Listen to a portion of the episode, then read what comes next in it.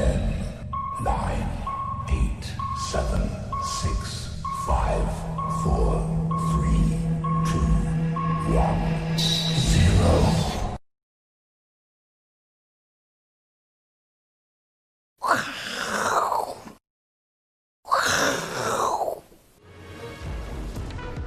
欢迎收看，我是金钱爆，带您了解金钱背后的故事。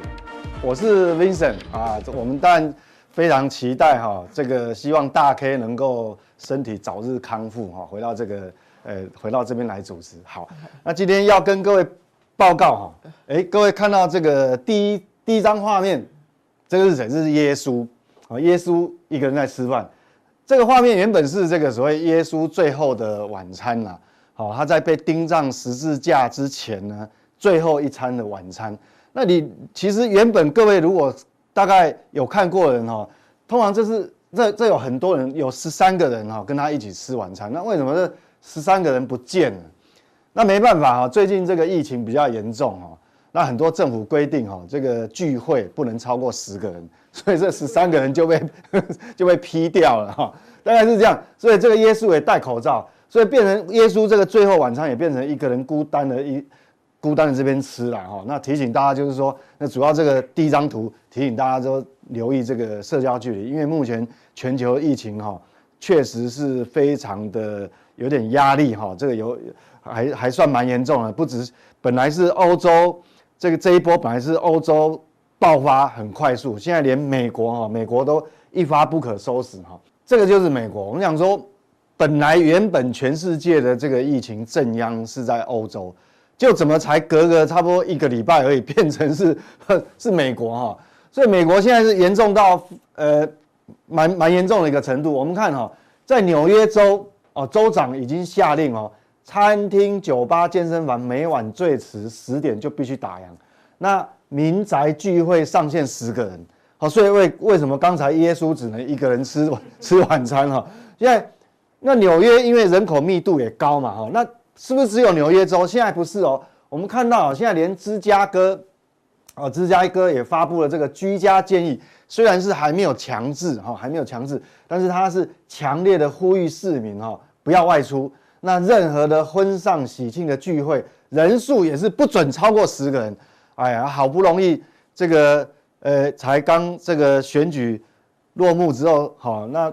大家可能很多人就已经啊开始去外面旅游啊，或是上餐馆啊，比较放松了。怎么现在变成又这个疫情又变成变严重了？所以拜登目前的顾问他是认为说，未来三到四个月会进入新冠地狱啊。那不知道有没有这么严重？那我不知道。其实 拜登的顾问是有没有危言耸听，我们不知道。但是有数字哈，数字就不会骗人哦，数字会说话。我们来看看美国哈。那各位画面上看到这个一样哈，我们我们在上一次的时候，在礼拜一有跟各位提醒，就我们还我们还是不能掉以轻心哈。虽然虽然这个这个目前并没有说死亡的这个死亡率并没有拉到很高，但是我们还是不能掉以轻心。这是美国的肺炎新冠肺炎新增的确诊人数，每一天，那我看每一天的确诊人数怎么越来越高，越来越高，现在一直一直创新高。现到昨天哦，这个是昨天的数据，昨天是十二号。十二号的单日确诊人数已经高达十五万人哦，这非常可怕。但我真的不知道说美国到底是怎么控制的，说他们是不喜欢戴口罩有到这种程度吗？我想这个要很留意。那我们在上次有提说，我们不能只看表面，那真正对整个整体社会压力最大是看住院人数哈。那我们要持续追踪这个住院人数。本来上一次跟各位呃在追踪这个数字的时候。这个数字还没有创新高哦。我们看蓝色的柱状体，蓝色的柱状体就是肺炎，呃，新冠肺炎的住院的人数。那最近几天哦，往上喷出，你看这个很陡峭，比第二波疫情哦，这个第三波比第二波还要来得快速。你看那个喷出去哦，住院人数是喷出去，很陡峭。目前哈，这个这个也是创新高，到六超过已经六万七千人。所以这样会造成什么什么影响？我们讲说，上次跟各位提醒说，我们要。很留意这个，就是说，它一旦造成一个所谓的承压的这个临界点的时候，那你很容易造成社会医疗资源的崩溃，那就不妙喽。那等于各个这个所有的生活层面哈，那包含股市，那受影响就非常大。好，而且尤其是你一旦我们刚刚讲啊，纽约州开始有有这样的一个措施，那芝加哥也也呼吁大家都不要出门的时候，那一定会影响这个经济活动啊，这是我们在投资股市非常非常要留意的一个地方。那这个怎么办呢？那现在创新高怎么办？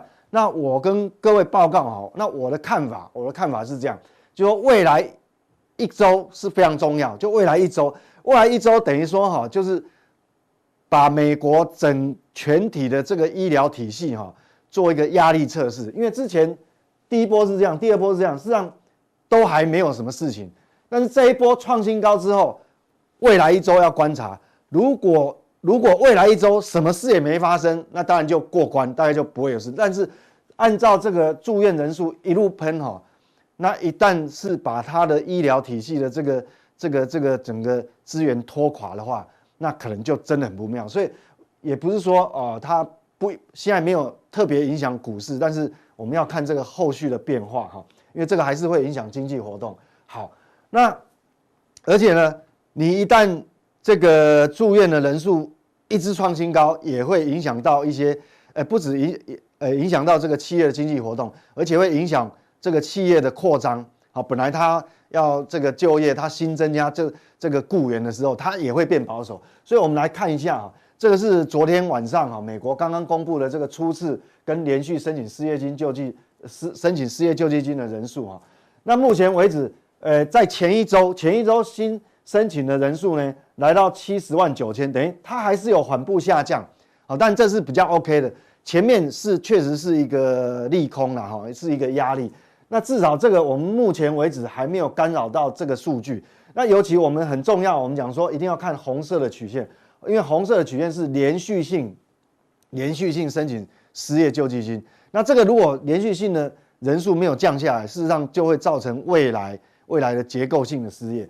那目前为止，新公布出来的数据是多少？是这个还是持续往下降啊？是六百七十八万，虽然绝对数字还是非常高啊，但是至少它还是缓步下降。那记得我上次跟各位提醒过啊，就是说我们为什么要要很在意这个东西？如果当连续申申请失业人数的这个哈，到哪一周突然有一个礼连续两个礼拜，你发觉它已经降不下来了，好，它走平了。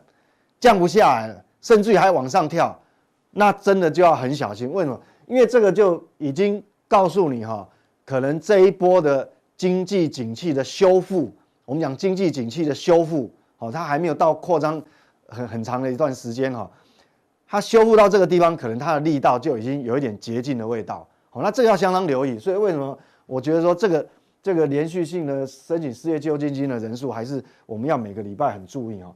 好，那接下来我们来看，就是说，另外一方面比较，因为刚刚那个是那个人数还是继续持续往下降，所以至少这个对股市来讲，这是偏比较正面哈，这是算是比较利多哈来解读。那我们来看说，FED 到底现在的政策怎么样？因为新的美国总统就任，可能真的是有可能要拖到一月份啊，对不对？好，那目前 FED 它现在只能唱独角戏，为什么？因为所有的财政政策现在很难有一个。呃，新的呃新的财政政策比较呃比较确定，为什么？因为你白宫主人下一任还还没有官方还没确认以前，会比较麻烦。那 FED 这个地方当然他就会扛起所有责任，会尽量宽松。那我们就来看 FED 最近到底有没有持续在购买市场的债券，就是说有没有持续把这个钱，好，他购买债券嘛，债券收进来，把货币放出去，放到金融体系。那到底有没有持续在放钱呢？我们看哈，红色的曲线是一到五年的美国一到五年的公债，好，那土黄色呢是五到十年的公债，那绿色呢是十年期以上的公债。那我们很明显看到最近这个曲线三个哈，事实上近期还是同步慢慢的往上垫高，慢慢往上垫高。所以事实上你要知道说，FED 的现在动作其实并没有停止，哦，它还是持续在买债。它还持续在买债，代表这个活水哈，它的钞票还是慢慢慢慢一，还是一直在放到这个金融市场。那至于有没有放到末端，我们讲那个那个所谓微血管末端啊，就是企业端实体经济哦，那那是另外一码子事哈。但是至少他已经把钱已经放到这个金融体系哈。那当然，假设银行端它很保守，那他也不愿意很积极放款，那可能有可能很很大一部分的资金可能又到最后又变成是超额准备金，又回存给回存到 FED 手上，所以这个好，我们后面还要再观察，就是说要什么样的财政政策。所以我想这个鲍威尔嘛，鲍威尔他有讲说，货币政策在他手上，他这个政策是已经来到这个地方，他大概也只能做这样子而已。事实上还要财政刺激的配合啊，所以这个是 FED 的一个态度。好，那我们来看哦，这个最近还有一个短期的变数，就过去几个交易日哈，美国十年期的公债公债期货突然啊，这个公债期货走势突然有往下跌啊，有破接快要破这个低点，所以大家会引起一些市场上的一些恐慌啊，也还没有到恐慌啊，或者市场疑虑了。那这个这个低点，我们看前一波在这个新冠病毒的时候哈。上半年爆发的时候，我们可以看到之前十年期公债有个低点哦，在这个地方。那在前几个交易日曾经一度来探来测试哈，那幸好这两天哈连续两天就做反弹。我想这个很重要，为什么要提这个？事实上，你如果说十年期公债如果再继续往下跌哈，一路破底，那就会造成股债双跌。好，不是说股债券跌而已。为什么？因为我们讲说。当你的债券殖利率非常高，比如说你那时候在四个百分点、五个百分点的时候，你你你的殖利率哈波动个零点几，其实市场是感觉不出来。但是因为你现在市场基期很低，你的本来的殖利率呢可能只有零点六、零点七，你只要波动个零点一、零点二，哇，那个那个就变动就非常大啊！你看从零点六如果变到零点八，有没有很恐怖？有三。等于三分三成啊，三成的这个变动，所以所以各位看到说，事实上十年期公债你如果再继续往下跌哈，代表什么？市场殖利率往上拉的速度很快。那殖利率往上拉的速度很快，代表什么？对股市也是一种威胁了啊，对股市一种威胁。所以我们现在要来看哈，现在目前所有美国哦公债殖利率目前的位置是在哪里？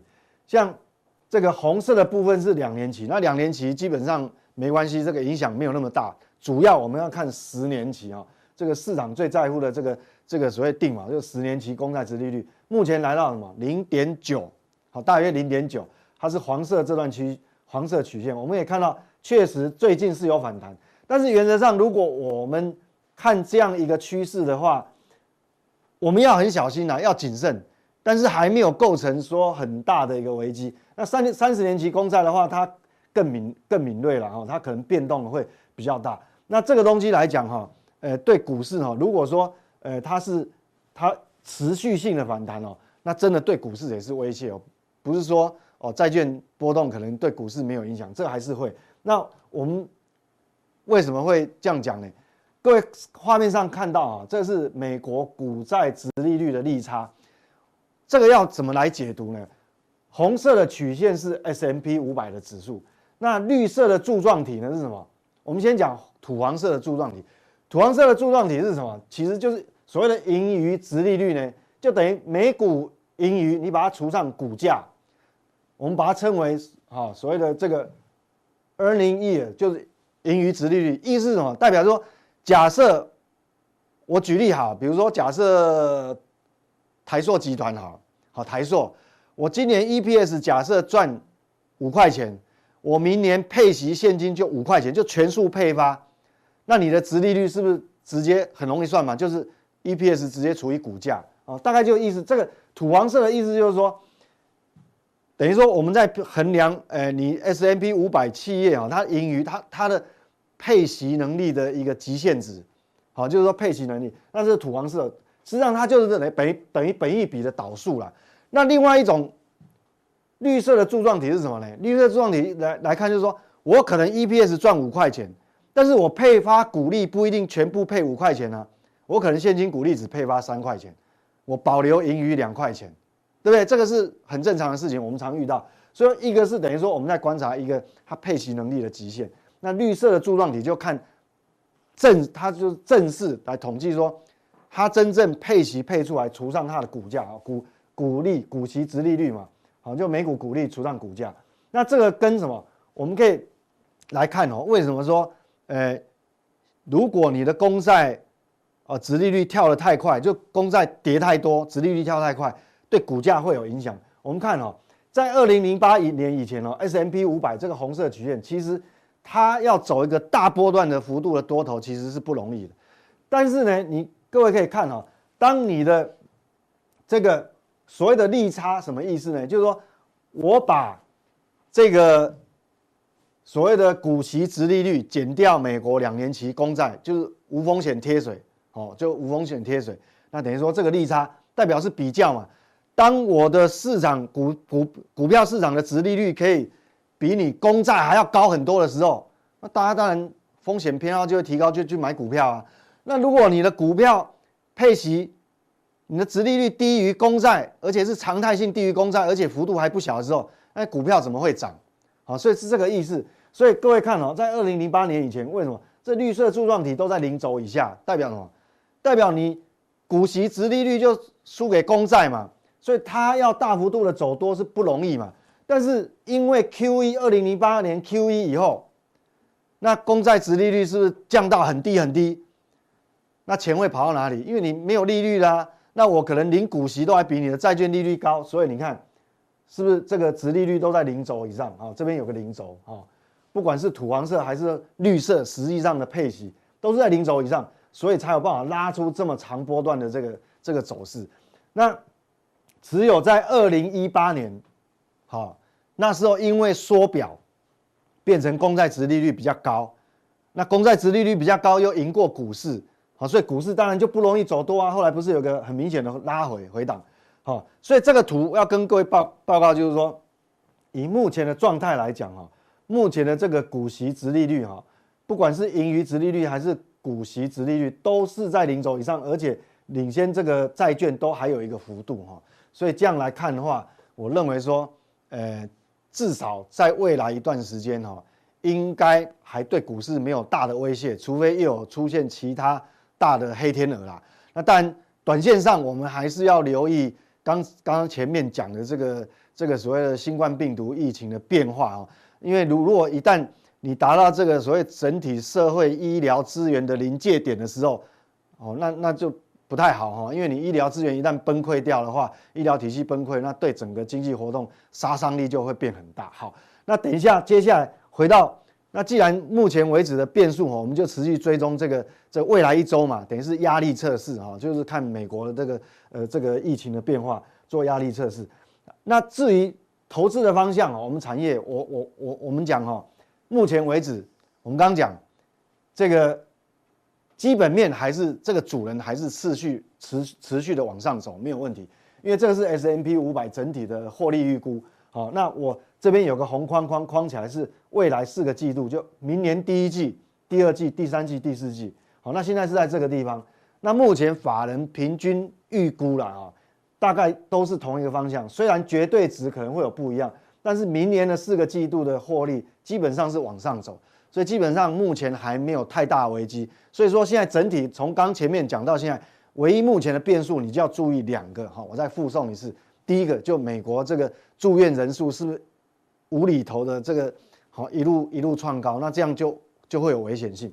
那第二个就就是说我们要观察公债的走势，好，公债走势因为这这两个交连续两天反弹就没事。那如果它还是一路往下走的时候，那可能就会把股市给拖垮。那至于这个产业别的部分，等一下加强定我们还是跟各位谈哦，就是说我们追踪这个还是针对这个汽车，因为我们连续讲了三个礼拜哈，为什么？因为汽车产业是一个总市值哈，这个量体非常大的一个产业，它一旦复苏哈，那里面就会有很多的商机，而且它的 cycle 景气 cycle 比较长，一旦开始回升的话，通常不会是一两个季度而已。我们可以看到全球汽车销售量的规模，从这个绿色的柱状体可以看，那明年是这个样子，那二零二二年是这样，等于说最坏的状况就是今年，好，最坏状况就是今年，那今年已经快过了，现在十一月。好，所以最坏状况已经过了。明年的话这样走，那我想过去啊，已经呃有有很多个礼拜，我们有陆陆续续有介绍一些跟汽车能够连接上的一些个股，好，那些也是值得你来追踪。等一下加强定哈，那我们再从这个里面再去找，还有没有什么这个值得各位哈长长期哈波段可以关注的一个标的以上。接下来还有夏美伟来。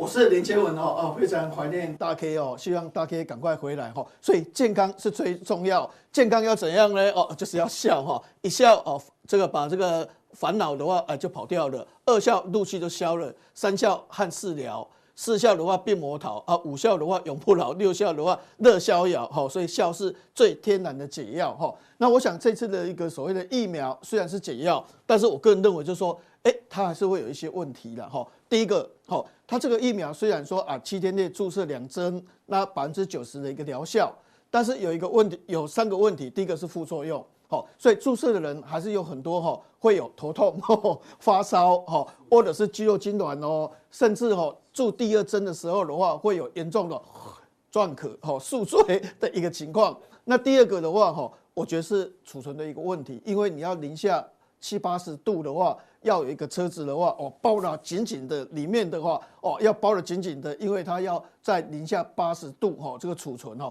印度说它没有办法储存，哦，所以这个储存也是第二个很大的问题。那第三个是供给量不足，比如说我们这样讲，哈，那如果说防疫中心讲，就是说啊，明年首季的话会有一千五百万个一个疫苗，对不对？好，那要注射两针，那就七百五十万。那台湾有两千三百万人口，可能会注射一千五百万。那七百五十万，呢表示第一剂注射不完，那第二剂才注射完，所以明年上半年的话，还是依然在防疫之中。那假设如果明年第一剂拿不到疫苗呢，要到明年下半年呢，那可能整年的话都是在做防疫的工作。所以原则上，我觉得这个所谓的防疫哈，还是持续在进行之中。所以个人认为就是说，哎，整个行情的话，它还是震荡。那另外的话就是，哎。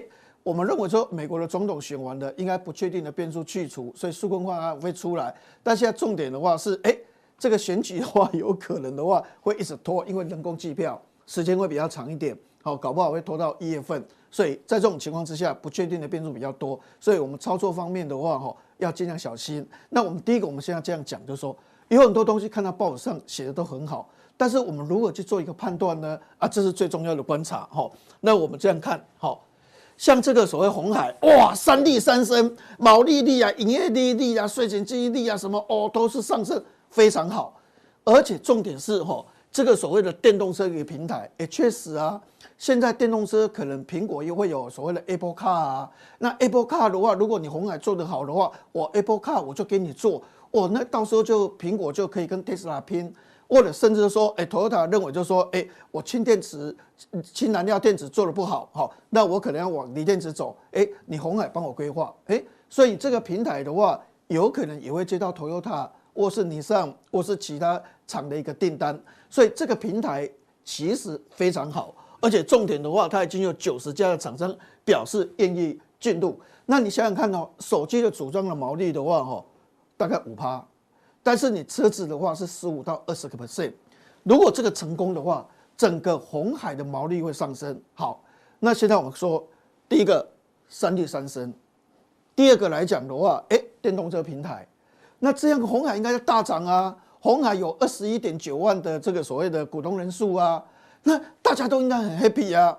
但是股票市场哦，不是看报上消息，如果十五块就能够赚钱的话，太简单了，这个要研究。怎么说呢？哈。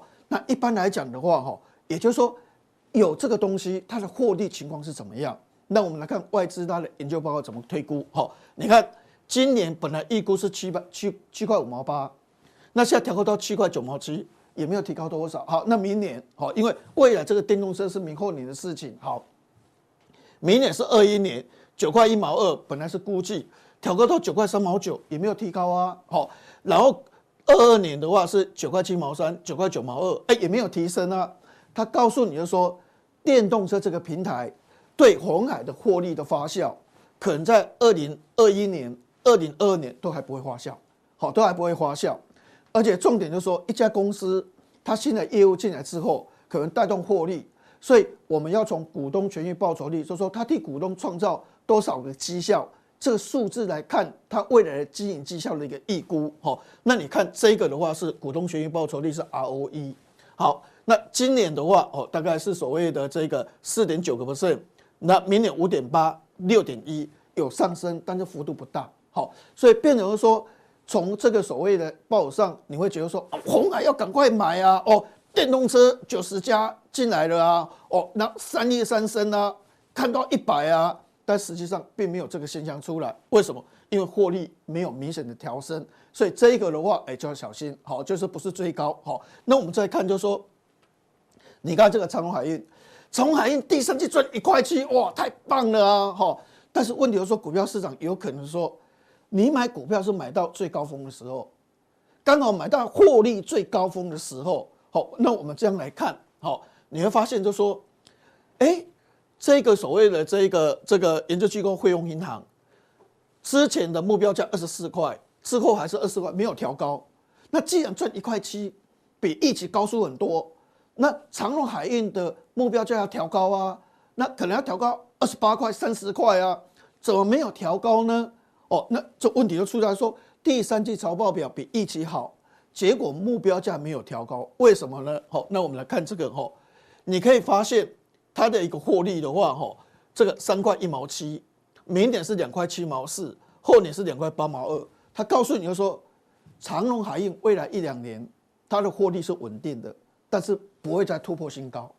现在是最高点，那之后会下来，但是还是稳定哦。哦，但是已经是最高峰。那之后哎，也许以前考九十分、九十五分，那未来可能是八十八十五，那不会像以前那么烂五六十分，但是已经最高峰过去。所以它股价可能会稳定，但是股价在创新高的可能性机会就不是很大。好，所以你可以发现，好，以所谓的获利的 margin 的部分的话，你可以发现就十三点三、十一点四，还有十点九一路往下滑。哦，也就是说，它未来的获利能力的话是趋势是往下滑，这边是最高峰。所以你可能去买的时候它有余温，但是它能够创新高的空间的话不是那么高。好，所以这个的话，哎，也有最高的一个风险。好。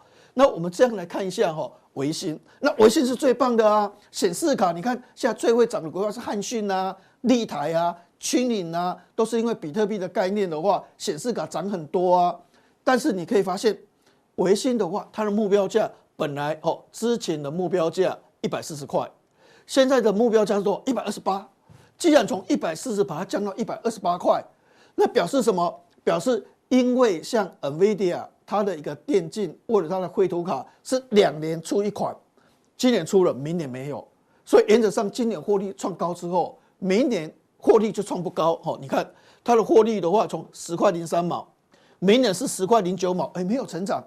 那理论上我们认为它应该是获利，明年是十二块啊，后年是三块啊，没有，后年是九块九八毛四，十点零三，十点零九，九块八毛四，并没有成长。那由于这个地方也是最高峰，所以目标价从一百四十降到一百二十八块。所以有时候你不要看，就说哦，它的获利的话比预期高三块零九毛，比预期高，赶快去买。但这个地方是长线获利的最高峰，所以到时候的话，有可能你买到的时候，它未来获利的话是逐季在下降之中，那可能就会买到比较高点的一个位置所在。那这个的话，哎，就要小心。好，那另外我们以硕禾为例，好。那硕禾的话，第三季三块九毛七，太棒了啊！太阳能很好，我们之前跟各位报告，太阳能是真的不错，因为它转换效率的话，哈，光电的转换效率，早期都是十一、十三，现在可以达到二十个 percent 以上哦，甚至到二十八趴哦，而且装置的话，连台积电都在装置哦，所以产量大增，所以太阳能我们看好，好，太阳能看好，所以它第三季三块九毛七，但是股票重点来了，它的本益比已经到四十五倍，那现在就说。因为它这样，所以之前它的股价涨很多。那现在是在反映未来啊，未来三块九毛七之后，它未来获利会不会再创高？哦，重点来了，第四季一块八，三块九毛七变成一块八，那毛利率十六点四五降到十三点二一。明年第一季一块五，明年第二季两块一毛九，这三块九毛七是有史以来最高的，那之后就一路下滑。所以它股价不一定就说哦，一定会跌到哪边去，但它股价可能在创新高的力道就会比较不足。刚好你可能看到的财报表是最棒，但是就是波段最高点之后，它的一个所谓的获利创新高的机会就不是那么高，那你可能就去买到比较高点的位置所在。所以原则上你应该去买一些股票，是未来它还会再继续创新高，或现在是低点，慢慢未来获利的话会反转往上。那等一下加强定的话，我们就会跟各位报告这个重点。接下来还有下面一位来，各位观众朋友，大家好，我是段昌文教授。那今天我们来介绍一下 ETF 哈。那当然 ETF 的话，是不是可以随便买、随便赚哈？大家看一下这个历史，大概就知道哈。诶，这个才没几天哈，呃，有一档台湾的就走入历史的就已经崩盘了哈。那到底还有没有其他的 ETF 有可能也会跟着那个原油一起下市哈？大家来看一下这个下市规定，连规模它也管很多哎，而不只是价格啊哈。规模部分的话，如果低于五千万是期货的 ETF，一亿元是股票的，两亿元是债券的。你看两亿元这么多了，债券也有可能会下市哎哦，所以我们看一下到底你买的是 ETF 哎，还是 WTF？这自己可以去想象一下了哈。然后我们来今天来介绍一下为什么啊？大家都会去追啊，这一些商品哦。你想想看，有很多的广告一直在讲说，台湾人爱买配息的商品哦。那再来就是哇，出现了一堆资讯啊，你 Google 打一下高配息啊、配息啊，哇，一堆人都在抢市占率哈。看一下这个，连走路也把你轰炸。你看，这是可能是在车站附近啊，杂志也轰你。你看。哦，六十三岁学投资啊，就可以月领十三万了。月领十三万的话，我们还要上班吗？我想应该也没有营业员的了哈。我们看一下这个，哎，这个理专啊，也时常会骗人了。你看，存一百万类全维保单啊。哦，上次我有提到过，哦，我那个理专啊，一天到晚叫我把港币换成美金，再美金换成港币啊，这什么叫理专啊？啊，我们看一下这个理专也也出来说了哈，连 Smart 也在批它，你自己看，这不是我批的啊，十二趴哎。差一趴就十三趴了哈，戳破储蓄险十二趴的，谁有领过储蓄险十二趴？告诉我一下哦，我也不用上班了哈。所以这些为什么会这么夯啊？大家来看一下哈，谁搞的哈？什么因素让大家去追逐这些低利哈？你看一下低利啊、负利率啊、更要投资有没有听过哦？再来是哎，击溃低利率啊，一堆啦，还有人出来告诉你说外币定存可以轻松赚哎。谁有办法外币听 这个这个定存可以轻松赚啊？这个我倒是有存过，但是也不是在台湾存的啦哈。大家有没有看到有其他国家啊？美金啊，它的定存利率开到九趴，还有十八趴了。因为在非洲啊，看你要不要飞一个飞机过去啊？再来看一下，你看一下美元优利定存啊。那现在大家哎，这个在轰的是什么啊？数位账户。大家有没有看到？大家最近应该时常看到你自己的账户啊，时常都会被数位账户搞混了啊。因为什么？因为不是数位账户，它还要给你本子，一这个一个本子可能也要五块钱呢。哦，如果他有一百万的客户，一年换一次的话，那可能要花五百万了。那五百万可以养几个小编了？哦，所以想想看，这数位账户的话，你看这活存还可以百分之二点六啊。哦，给你到今年年底而已啊，啊，逼你来开户啊。那我们再来看一下啊。这个像这种东西的话，最后的结果其实我都归为这些低利的来源，大部分都来自于央行哦。那我们来看一下这一档大家所期待的 E ETF 啊，哎，这个厉害嘞！这个这档 ETF 名称也好长哦，漏漏等啊哦，你看国泰台湾 ESG，片假没有的嘞哈，再加几个英文单词，可能你真的会把钱。真的全部搬到这里来哈，它的号码叫做零零八七八。你最近打上这个零零八七八，一定是非常非常夯。什么是 ESG 啊？哇，你看环境啊，哦，还要社会啦，哦，还要 governance 啊，公司治理啊，这是一门课呢。哦，台湾有三档的 ESG 的差异哈，我们来看一下这三档哪一档厉害哈？这三档的话，基本上最近七月二十号挂牌的就是这一档。号称说有将近六趴的殖利率，你看一下它的报酬率才负的二点八趴，它的价格报酬率哦，有没有有没有打败大盘？还号称这个 ESG 哎哈，那当然我们说很多人都会质疑说，为什么今年的零零八七八没有高股息啊？这个好多人都出来跳出来反映这件事情啊。那当然，这个台湾这三档的话有没有高股息？基本上这两档似乎是有了哈，但是是不是高股息一定是这三档？这也不一定了哈。那我们来看一下，比较一下美国最夯的一档 ESG 哈。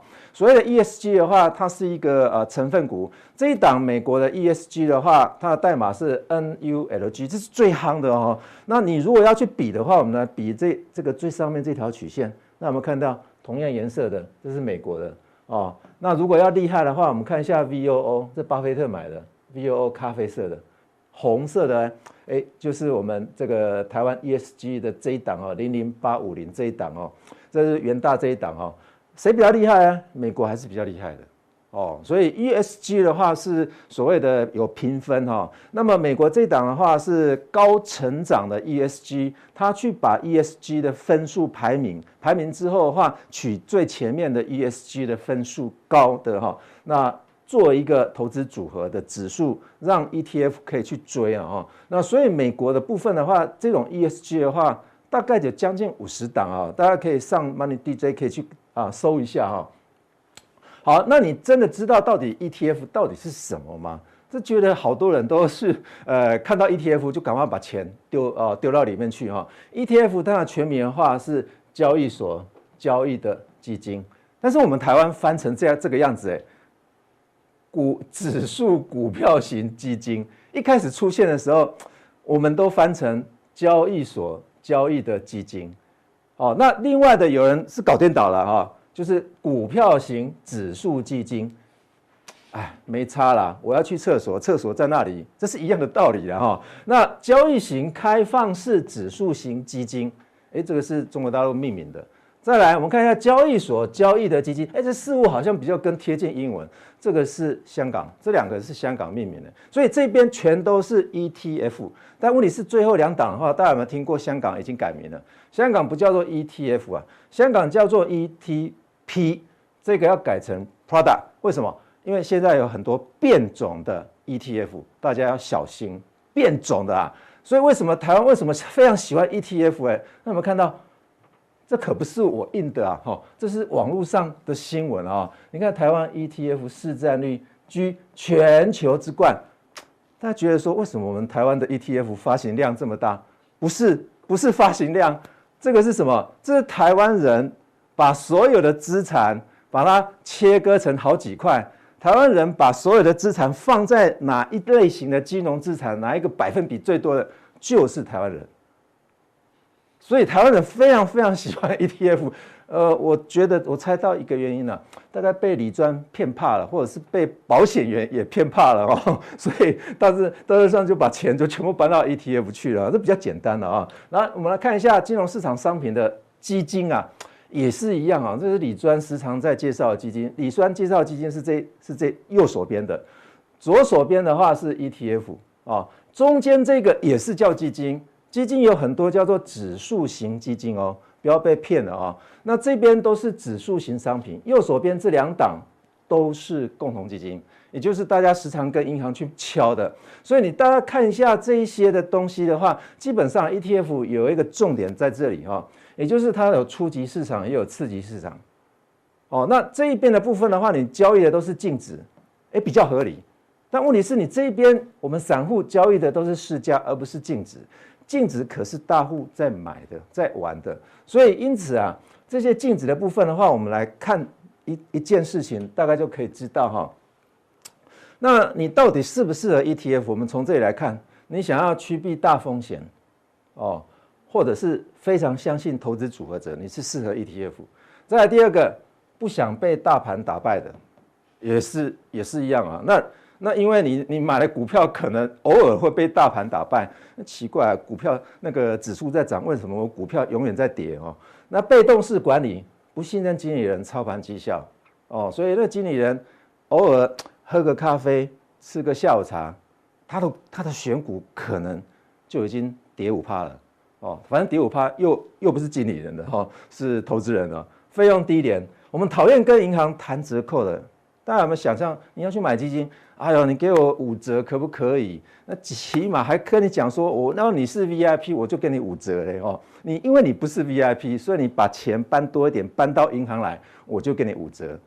他还搞不清楚状况，现在起码的折扣就是五折哦。或者不想被莫名其妙的收高高管费的人哦，再来交易所交易，你希望不被骚扰。